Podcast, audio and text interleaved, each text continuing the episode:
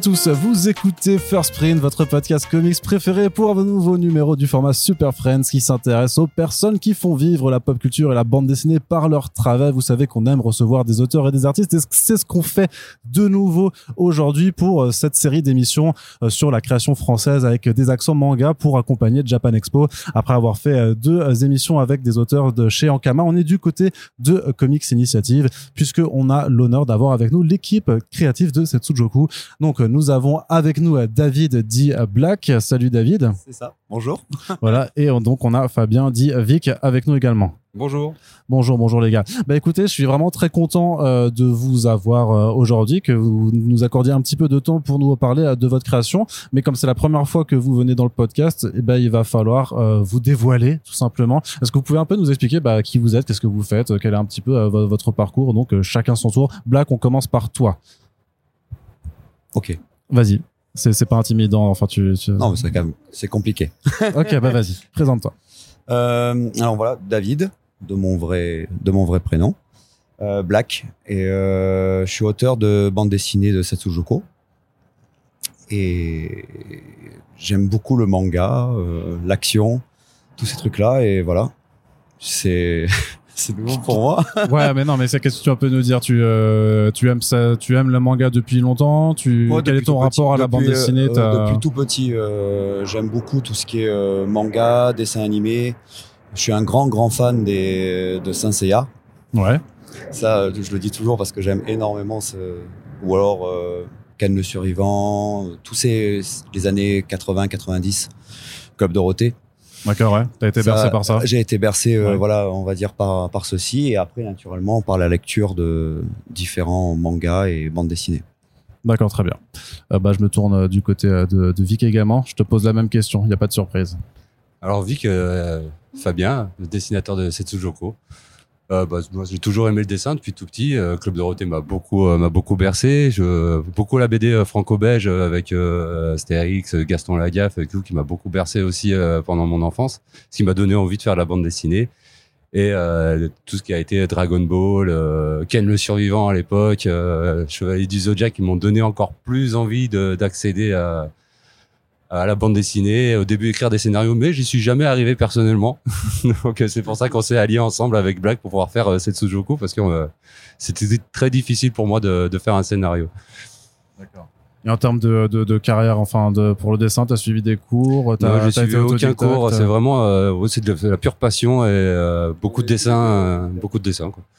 Tous les jours. D'accord. Bah alors du coup, comment est-ce que vous vous êtes retrouvés? Vous vous connaissez depuis longtemps? C'est euh, c'est quoi votre euh, Bah, nous, on se l'histoire connaît de votre depuis, team-up euh, depuis le lycée, en fait. Ah oui, Euh, d'accord, Donc, ça fait très, ça fait un bon moment. On était une bonne bande de potes et puis on a fait beaucoup de jeux de rôle ensemble. Et euh, bah, Black, qui était master de, de jeux de rôle, notamment sur sur L5K à l'époque, on a beaucoup joué ensemble. On a fait une grande compagne. Et moi, je dessinais, ce qui me faisait pas mal râler lors de ces scénarios parce que je ne suivais pas un peu les Ça, ouais. histoires. Et, et après, on en est venu à justement, est-ce qu'on ferait pas un truc ensemble euh, Oui, pour dessiner, pour voir Alors, faut, faut pas, faut pas. Oui, pour dessiner, pour voir un peu ce qu'on ce qu'on pouvait euh, faire ensemble. Et en fait, on a fait, euh, on a commencé à faire quelques croquis de personnages, de de scènes. On a commencé par quelques scènes et euh, on s'est lancé petit à petit. Et euh, force à force, euh, Setsujoko a commencé à à grandir, on va dire, dans notre esprit. C'était il y a combien de temps ça que ça a commencé les, Euh, les premières vraiment, germes? Vraiment, vraiment. qu'en général, ça prend souvent du temps. hein. Il y a huit ans. Ouais. D'accord. Ouais. Ok. Ouais. Ça se vise. Ouais. Beaucoup. il y a, il y a long- il y a longtemps en fait. Ça, ça a mûri, ça a beaucoup changé hein, entre temps. Et euh, même le dessin de, de Vic a énormément Bah oui. changé. C'est- Au début, on était plus en franco-belge quand on avait commencé le, le découpage ou autre. Et en fait, euh, petit à petit, on a, on a commencé à arriver sur le, bah, sur ce que vous voyez en ce moment. D'accord. Mais est-ce que tu euh, vous pouvez me dire un peu, bah, c'était quoi alors, euh, bah, il y a huit ans, quand vous vous êtes dit, euh, vas-y, on a, on a ça en tête à faire. euh, Comment est-ce que vous l'étiez représenté Comment vous avez commencé à, à développer? Est-ce que vous êtes parti plutôt des personnages d'abord? Est-ce que vous avez pensé plutôt à l'univers? Moi, je, moi, de mon côté, je suis parti déjà sur des personnages et un, un univers. Un, un univers avec un, un ennemi euh, personnel euh, qu'on affronte souvent tous les jours, en fait, qu'on pourra découvrir à force à force dans la bande dessinée. Euh, mais, euh, ah oui, Juste, euh, Je vais vous faire C'est- chier à, c'est- le- le micro. C'est le micro. Je, je- je vais vous euh, harceler pour que vous mettiez bien droit devant. devant vous. On le met dans la bouche parce que. Désolé. Donc, euh, j'en étais. Ouais, voilà. Euh, je suis parti plutôt sur les personnages et euh, un mal qui, qui va rôder autour. Et après, petit à petit, l'histoire est arrivée parce qu'il faut bien développer une histoire qui pour amener tout ça et le choix des couleurs aussi parce que ça, ça a changé encore autre chose, une autre façon et une autre voix, une autre vision de de cette bande dessinée. D'accord. Bah parce que c'est vrai qu'on qu'on parle déjà de Setsujoku, mais est-ce que euh, tu peux un peu me décrire pour celles et ceux qui, conna- qui connaissent pas, parce qu'il y en aura certainement euh, parmi celles et ceux qui nous écoutent, comment vous faites C'est quoi le pitch aujourd'hui de, De Setsujoku Ouais. Euh, il y a un mal qui est propre à chacun avec euh, certains péchés capitaux. On a tous euh, des péchés, euh, on accède euh, petit à petit à, à certaines, certaines envies, cer- certaines choses. Et ce mal dans Setsuroku prend forme sous forme de démon en fait. Et dévore la chair humaine. Et les humains en fait, ils dire, ils vont se barricader dans des cités sanctifiées qui les protègent mais ce sont pas toutes personnes qui ont droit à accéder à ces cités. Et du coup, notre héroïne va, on va dire, va se rebeller sur ces, cette doctrine euh, mise euh, à travers les cités. D'accord. Mais c'était une envie dès le départ, de toute façon, de vous plonger dans une atmosphère bah, de Japon euh, médiéval. Oui, complètement. clairement. Et pour, Complètement. pourquoi alors Pourquoi? Qu'est-ce que qui, qu'est-ce qui, qu'est-ce qui, qu'est-ce que vous aimez là-dedans? Qu'est-ce que ça permet de j'aime beaucoup le Japon, j'aime bien le- les, les mythes de moi personnellement. Après, Vic, va pouvoir le dire, mais je pense que c'est pareil aussi. Euh, mais j'aime énormément le Japon et son univers. Donc, euh, avec euh, tout son, son côté fantastique et, euh, et théologie. Donc du coup, bah, je suis parti fatalement là, sur quelque chose qui me plaît en premier quand on teste. C'est notre première bande dessinée et souvent, ben tu, tu tu vas commencer à créer ce que ce que t'aimes bien en premier quoi. Ouais. Ce que t'as vraiment au fond. Voilà donc. Je me tourne vers toi, euh, Vic, pareil. Même question aussi euh, par rapport à. J'imagine que tu as un attrait aussi pour le Japon, sinon tu te lancerais pas dans une BD euh, qui se passe Ah bah, complètement euh, dans cette atmosphère. bah, à la base, euh, le Japon, en fait, euh, j'étais plus attiré par la Chine, bien si c'est asiatique, mais c'est quand même une culture vraiment différente. C'est plus euh, Black qui m'a attiré au fur et à mesure sur le Japon. Et après, à travers ça, à travers ces Shuzuko, j'ai fait beaucoup de recherches. Euh, Ouais, j'ai beaucoup aimé le, le folklore japonais, euh, tout ce qui est les yokai, euh, les démons japonais, euh, tous les kami, toutes leurs histoires. euh, toutes, toutes, toutes leurs légendes et c'est vrai je me suis vraiment plongé dedans en fait grâce à la BD aussi notamment Ouais. beaucoup ouais T'as allé lire d'autres. euh, après, j'ai lu plein de trucs. Ouais, je me suis lancé dans plein de trucs. euh, la- euh, même commencé par La pierre et le sabre, l'histoire de Miyamoto Musashi, l'histoire des samouraïs. Enfin, je suis vraiment tombé dedans. puis c'est devenu vraiment un folklore, oui, un- tout, tout un tas de légendes de folklore. euh, je vais le répéter encore plein de fois, mais euh, qui m'ont vraiment plu. Ouais. Et t'as fait, euh, t'as fait. Non, vous êtes pas allé au Japon déjà? non, mais on Non. aimerait bien. Parce qu'il y a quand même bah, cette volonté de retranscrire, euh, même dans, dans, dans le design visuel, j'imagine qu'en termes de recherche. alors en termes quoi, de recherche, il falloir faire énormément de recherche parce que c'est vrai qu'on n'est pas habitué euh, ici en France à avoir des, cette, cette architecture japonaise, Mm. euh, avoir des gens en kimono ou enfin bah, il n'y en a plus beaucoup maintenant au Japon là-bas, mais c'est vrai que euh, ça, il a fallu beaucoup chercher, bah, heureusement en internet maintenant, Ouais. et beaucoup beaucoup chercher pour pouvoir euh, trouver et euh, designer vraiment le, le monde de Setsu. D'accord, ouais. Là que je me retourne vers toi de nouveau par Oui. rapport aussi ben, au développement bah, de, de cet univers, euh, parce qu'en plus vous utilisez beaucoup de termes japonais, enfin j'ai l'impression en tout cas des noms et tout ça, donc Ouais, c'est euh, que tu euh, avais envie d'être le plus fidèle possible en fait à ce qu'est censé être la culture japonaise. Ouais, une certaine partie. Parce que j'aime bien qu'on se réapproprie les, les choses en fait. Mhm. Donc euh, oui, je voulais quand même avoir un côté euh, fidèle pour que certains qui aiment beaucoup cette culture euh, puissent se retrouver aussi sur quelque chose qu'on connaît tous, tous, ou apprendre aussi. Naturellement, quand on lit quelque chose, eh ben on découvre certaines choses. Donc oui, je voulais rester plus ou moins fidèle, mais réinventer aussi certaines choses. D'accord. Et c'est pas même dans l'établissement de ton univers parce que bah dès le départ, tu as même une page d'intro qui explique quand même un peu les règles en fait de comment ton univers fonctionne donc avec ces cités qui protègent du voile qui donc par là que, que passent que passent les, les démons. comment on fait pour bien ensuite euh, intégrer ces concepts et cet univers à la fois dans, dans, dans l'histoire en fait? Comment tu euh, tu manies l'équilibre un peu entre bah, ce qu'on appelle l'exposition, c'est-à-dire la présentation de ton univers, avec aussi celle de l'histoire, où là, il est question bah, aussi euh, d'une mystérieuse assassine euh, qui, a deux sabres, où on a voilà une, enquête en fait aussi sur pourquoi le voile a l'air d'être euh, bah, plus fragile dans, dans la cité. Donc comment est-ce que on, je sais pas si c'est trop trop technique comme question. Euh, mais- oui, j'ai pas tout compris, mais, euh, mais j'essaie de... de voir en fait comment tu, tu gères l'équilibre entre euh, en fait instiller des éléments qui sont propres à ton univers pour faire comprendre à tes lecteurs comment l'univers fonctionne Ah, le mé- et, les mélanger. et, et le mélanger en fait avec avec la pure intrigue quoi.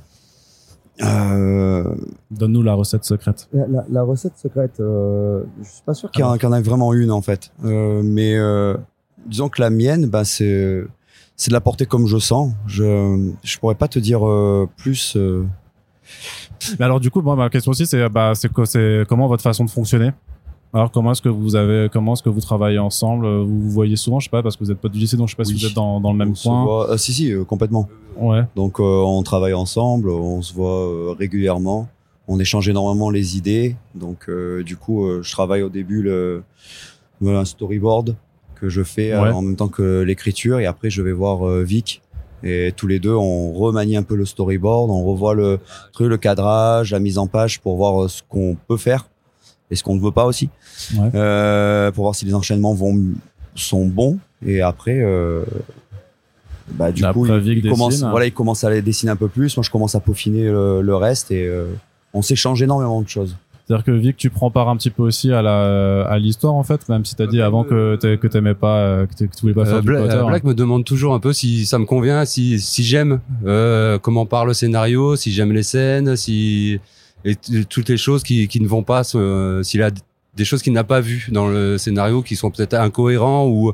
pas, comment dire, qui ne vont pas euh, par rapport à ce que j'aime moi ou, euh, ou par rapport à l'univers des fois aussi.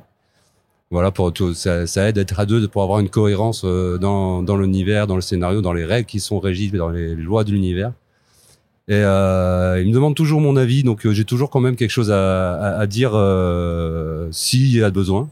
En général, c'est rare parce qu'il reste assez cohérent, il se prend bien la tête pour toujours rester, revenir sur son scénario, pour savoir si tout est bien en place. Donc, mais on échange pas mal, ouais. D'accord. Voilà.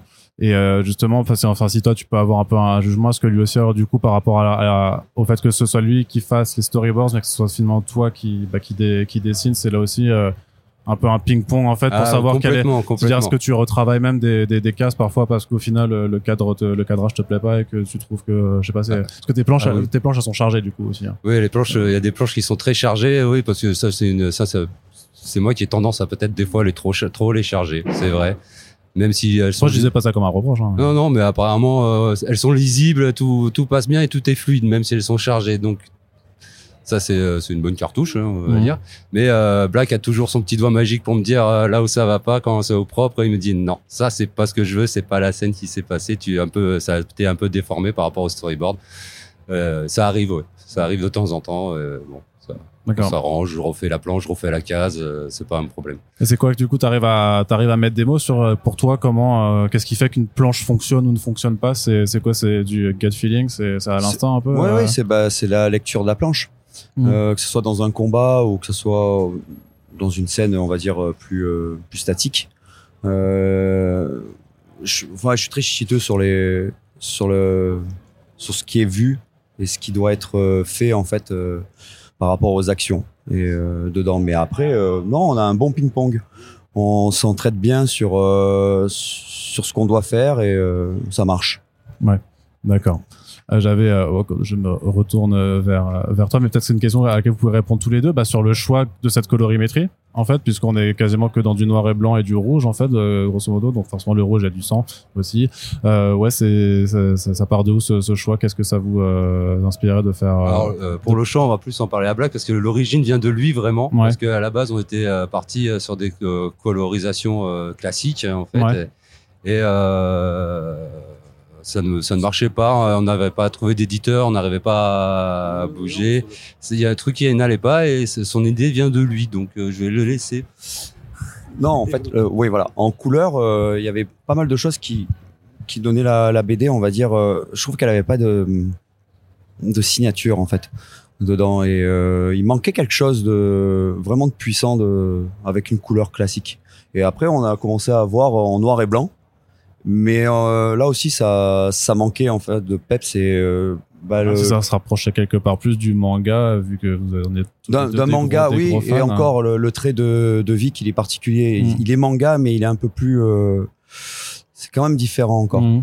Mais voilà, le, le rouge, quand on a décidé de prendre le rouge, ça nous permet d'avoir une, une troisième lecture. Au-delà de la scène, le dessin, les bulles, et justement cette couleur qui fait monter en intensité euh, selon les, que ce soit des scènes d'action ou que ce soit des scènes euh, autres. Ouais. Le rouge, pour moi, évoque énormément de, de caractéristiques différentes. C'est une couleur qui est puissante. Elle peut, elle peut apporter le, ça, ça représente l'amour, le charme, euh, la passion, la colère.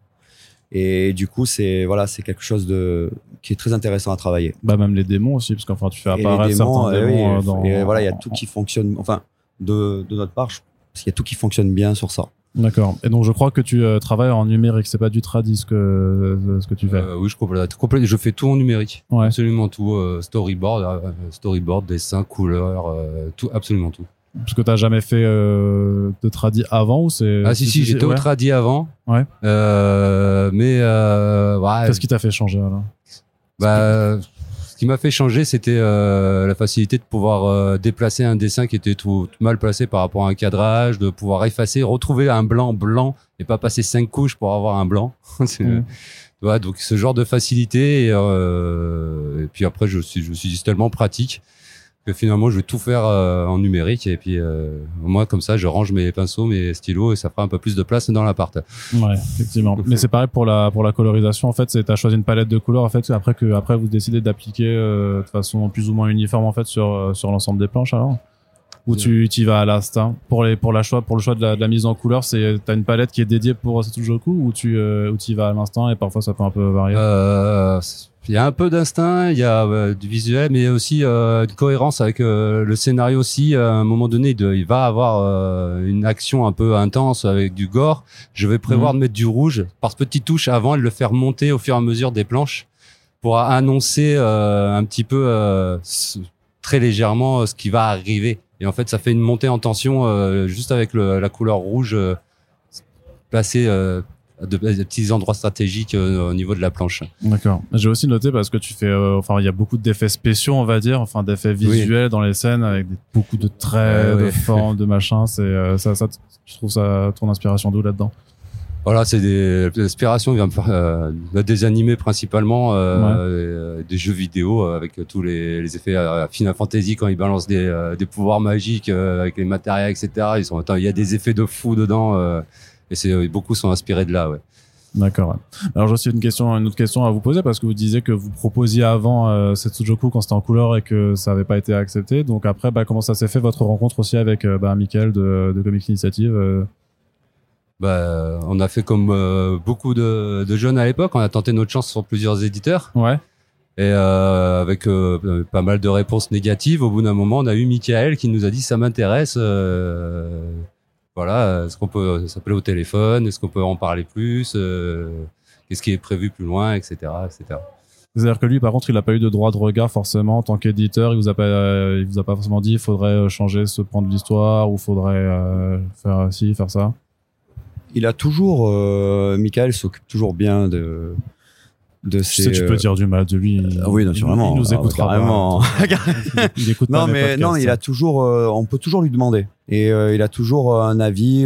donc ça, mais il nous laisse assez de liberté. Il a confiance et il impose rien du tout. Donc et ça, ça nous permet d'avoir aussi une liberté de nous vraiment développer ce qu'on a envie. Et du coup, ça, c'est intéressant. Ouais. Et justement, dans le développement, parce qu'on voit dans la fin de l'album que, enfin, tu nais les, les sept euh, péchés, mais aussi les Ouais. sept, euh, bah, du coup, les sept valeurs, enfin, les- l'inverse des péchés. Cette vertu. Les sept vertus, ouais, pardon. Euh, C'est-à-dire que vous avez l'intention, genre, de faire sept tomes. Enfin, tu sais déjà dans, dans, dans quelle direction vous orientez la série. bah, souvent, on nous ou- pose cette question un péché par tome. Bah, ce serait le- Ça- ça même presque une la- logique un peu shonen en plus avec serait la, la euh, logique un peu shonen, mais on n'est pas forcément forcément logique. On verra. C'est-à-dire que tu peux, tu penses faire plus, moins, enfin. on pourrait en avoir peut-être plus, Ah ouais. on pourrait vous peut-être euh, c'est aussi aller aux personnes à découvrir s'il n'y en a peut-être pas une qu'ils n'ont pas repéré ou autre. D'accord, ouais. Il y a beaucoup de messages cachés euh, dedans. Donc, euh, notamment aussi avec le, le deuxième petit bouquin qu'il y a dans le bouquin, les Sakura rouges, Ouais. euh, qui sont les mémoires d'un personnage, écrit, on va dire, sous, forme de vers et illustré plutôt à la mode, euh, Bah, on va dire, ouais. ombre chinoise. Ouais. Euh, D'où aussi que Vic adore le, la Chine. euh, dans, tu lui as laissé faire ça, du coup. C'est bah, c'est une idée. De toute façon, l'ombre chinoise et l'ombre japonaise sont. C'est la la- les deux cultures se sont mélangées complètement. hein. Ouais. Elles sont. C'est pas les mêmes parce qu'on a c'est des variantes, mais elles se elles se rapprochent complètement. Donc euh, voilà, on a les sakura qui apportent aussi autre chose dedans. Ouais. Donc euh, Bah avec aussi même les pages de, de bonus avec les recharges de personnages, même Mm. le bestiaire en fait, parce que du coup on aperçoit beaucoup de monstres et vous faites quand même un peu le, le, le glossaire, on va dire, à la fin un peu de tous les types de, bah, Il y a- de, de yokai qui existent dans, dans votre univers. Oui, un petit peu à chaque euh, rencontre que, que le personnage va faire, on aura le bestiaire euh, avec un peu les caractéristiques. Il y a un petit clin d'œil euh, jeu de rôle. Euh, dedans, il y a même la carte. Oui, où, ouais, euh, la carte du monde, en ouais. fait, cette carte-là, par rapport au tome, euh, dans l'avancée, elle sera complétée aussi. Donc, on s'amuse à compléter euh, un bonus. Et euh, Et ça vous l'aviez vous l'aviez prévu dès le départ en fait pour bah, pour enrichir l'univers aussi. alors, et, quel départ? Le tout départ avant la BD ou pendant la structure de ouais. Non, plus pendant la structure, parce que je sais, enfin peut-être Pendant la ou structure, même peut-être ou- que tout, tout au début vous vouliez déjà le faire aussi. Certains au début, oui, Mm. mais d'autres non. Ils sont arrivés après où on s'est dit, bah, on se lâche complètement comme ça, jouer avec les. Au lieu de mettre juste des bonus, on va jouer avec, comme euh, compléter justement les, les péchés, les vertus, euh, la carte, et ainsi de suite. On trouve ça intéressant. Ça nous amuse, ça nous fait délirer, et du coup, ben, on pense que certains lecteurs euh, apprécieront aussi de découvrir la carte évoluer Ouais. en fonction du voyage du, du héros en fait, du personnage. D'accord. Vous êtes passé aussi par une campagne de financement participatif? Comment Vous êtes passé par une campagne de financement participatif avec Comics Initiative. c'est ça avec Comics Initiative. C'est euh, quel est votre ressenti? Moi, j'ai- j'aime bien demander le ressenti des, des auteurs. Je sais pas si vous êtes beaucoup Euh, impliqué ou pas. Ou, euh, En fait, au début, c'était flippant parce que ben il y a ce côté où en fait on présente nos planches. Euh, les gens finalement sur euh, sur Ulule, voilà, on le projette. Sur Ulule, ils, ils savent rien de nous en fait. Ils voient juste quelques planches, ils ont pas feuilleté le livre. C'est un peu un, c'est un pari. C'est euh, voilà, on me présente et on n'est même pas sûr, donc c'est flippant. Mais c'est trippant. C'est trippant de la de la suivre. Euh, c'est même jouissif de voir les, les gens qui nous soutiennent, qui nous envoient des messages d'encouragement et tout ça. Donc euh, c'est une chouette expérience. Au début, euh, voilà, moi je, ça me faisait un peu flipper, mais en fait j'ai j'ai j'ai apprécié. euh. Étiez pas trop fatigué à la fin? En vrai Il y a- il y a- Ouais, c'est l'émotion en fait. Vic disait euh, oui. euh, Dans ce projet, on y met beaucoup de, de tout notre, notre, tout notre âme, hein, tous nos cœurs, on est à fond dessus. Et quand on voit que ça, ça monte comme ça, et que le projet réussit, qu'il va être enfin édité après toutes les Mhm. galères qu'on a eues pendant pendant huit ans, ans, à ouais. pas y arriver, et que les gens suivent, et qu'ils nous encouragent. Oui, ça fait beaucoup d'émotions finalement. euh, on, on se sent vraiment soutenu. Mais qu'est-ce qui fait, qu'est-ce qui, qui fait à votre avis le, le, le déclic qui a changé ça? Alors euh, certes, il y a, il y a Michael qui, qui a accepté le projet tout ça et que ça vous a permis de, bah, d'avoir aussi de la visibilité avec la campagne. Mais qu'est-ce qui, à mon avis, qu'est-ce qui a pu changer entre bah, le Setsujoku d'il y a 8 ans et maintenant qui fait que peut-être que ça a pu mieux cliquer euh, avec le public? Euh, c'est un tout. Je Ouais. pense que c'est un tout. Bah, les couleurs y ont beaucoup joué parce que ça, Ouais. ça en a vraiment eu beau- de, beaucoup de retours sur les couleurs. Euh, on avait beaucoup, on a beaucoup changé la mise en page, les cadrages, c'était beaucoup plus dynamique par rapport aux premières versions. Euh, Bah, disons que t'as pu de toute façon même t'as progressé. hein, ah oui, fait, après en- le dessin, de toute façon, il se progresse tous les jours, euh, chaque fois qu'on pratique. Hein, c'est pas, voilà. Après la BD, oui, elle est très dynamique, elle est- c'est agressif, hein, ça envoie. euh, c'est ça qui a beaucoup changé par rapport au, premier projet. Donc, euh, c'est très visuel aussi. D'accord. T'as joué à Sekiro ou pas? Ah? Tu as joué à Sekiro ou pas? Ouais, mais euh, un peu, il est un peu trop dur pour moi. Je suis pas un art de gamer, euh, donc euh, je préfère voir les si ça t'avait un peu inspiré euh. pour, pour les combats Oui, après ça sabre, je m'a inspiré, oui. Oh, on Mais- s'inspire, Oui, oui, on prend euh, tout ce qui va se fait sur le Japon, euh, Ghost of Tsushima, Ouais, Tsushima aussi, ouais. par exemple, euh, très bonne source d'inspiration euh, dans ce genre-là. Après, il y en a d'autres. euh, Nioh, non?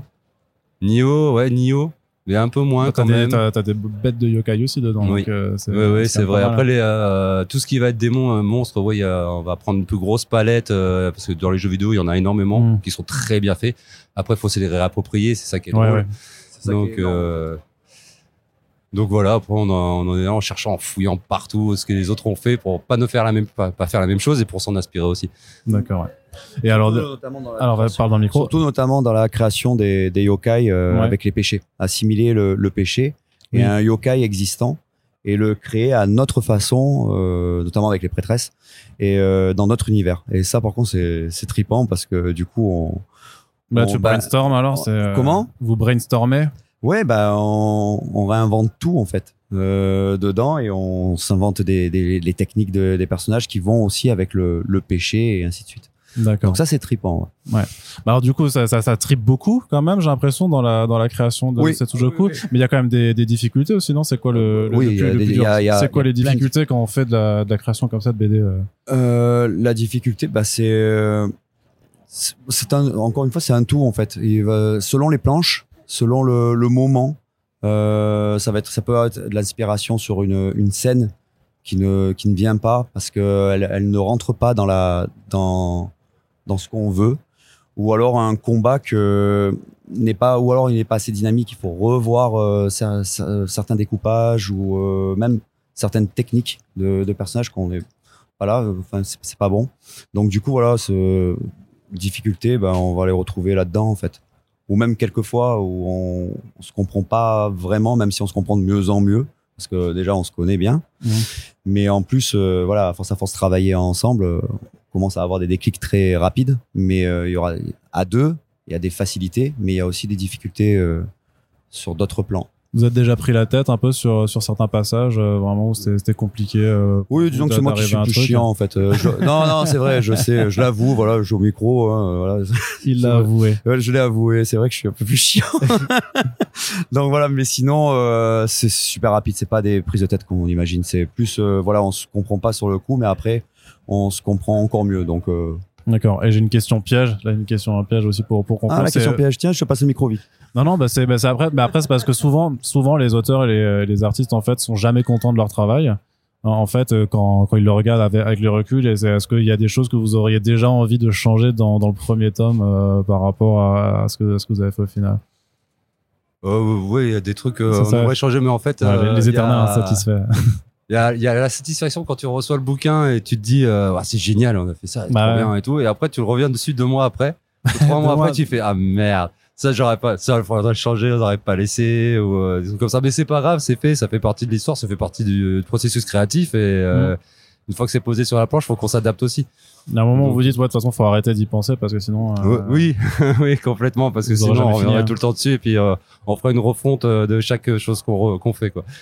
D'accord. Très bien. Bon bah du coup les gars, est-ce que vous pouvez me teaser un petit peu pour la suite? Pour donc euh, du coup celles et ceux qui ont lu, qu'est-ce que vous pouvez un peu leur, Bah, leur donner une déjà, petite la- friandise? Déjà, il y, a la- il y a la campagne qui approche, la Ouais. prochaine. Euh, L'année prochaine? Non, la, pro- la, la prochaine campagne. D'accord. ouais. En novembre, euh, normalement. On n'a pas encore eu la date précise, ça, il va falloir voir avec Michael. Michael, ouais. Mais euh, voilà, le, le tome 2 est, est avancé, il est en cours, euh, ça se passe bien. Donc, euh, du coup, voilà. Et euh, notamment, après, le petit, un petit quoi. euh, on, va voir, on va voir un peu plus en dehors des cités. Ouais. On va en savoir un peu plus sur le personnage et ce qu'elle a à l'intérieur. Et aussi, il y a de grandes surprises au niveau des couleurs. Ah d'accord. Il y aura du, du bleu. Donc Du- vous verrez bien, il y a le, le- le choix de couleur en fait, il est un peu plus profond que ce qu'on peut croire. D'accord, En fait, ok, très bien. il est allez- plus important en fait. D'accord, ok. Euh, Très bien. C'est pas que du visuel. Donc euh, voilà, donc le- le- sur les couleurs, il y a, il y a des, des choses qui vont Donc, tu vas arriver. les utiliser de façon narrative aussi, que ça sert un des, il y a des choses Ouais. qui vont arriver. D'accord, tu ne peux pas en dire plus, tu as bien raison, sinon je vais te tirer les verres du nez. Très bien. Bah écoutez, euh, Vic et Black, euh, je vous remercie euh, bah, de m'avoir accordé de votre temps pour Bah, euh, parler de toi. Setsujoku. Donc la BD est disponible hein, euh, chez euh, Comics Initiative et à l'heure où on poste ce podcast, euh, vous êtes encore en dédicace jusqu'à dimanche. Hein, C'est ça, à la. Japan Expo, qui, est, qui est énorme et c'est un, c'est un beau festival. Très bien. Bon, ça t'étais pas obligé de le dire. Tout le monde sait que c'est l'enfer, mais c'est pas grave. Il faut, il faut quand même, il faut quand même. Voilà. Donc voilà, si vous passez dans la partie amazing de Japan Expo euh, pendant que vous, le podcast est mis en ligne, et eh ben vous pouvez donc aller y faire un tour pour découvrir cette bande dessinée. Sur ce, je vous rappelle que si vous appréciez ces podcasts, la meilleure façon de le faire savoir, c'est de les partager sur les réseaux sociaux. Et on vous rappelle également qu'on a une page Tipeee qui est ouverte H24 si vous voulez soutenir le podcast et dans la durée. Merci à toutes et tous de nous avoir écoutés et je vous dis à très bientôt pour la prochaine émission. Salut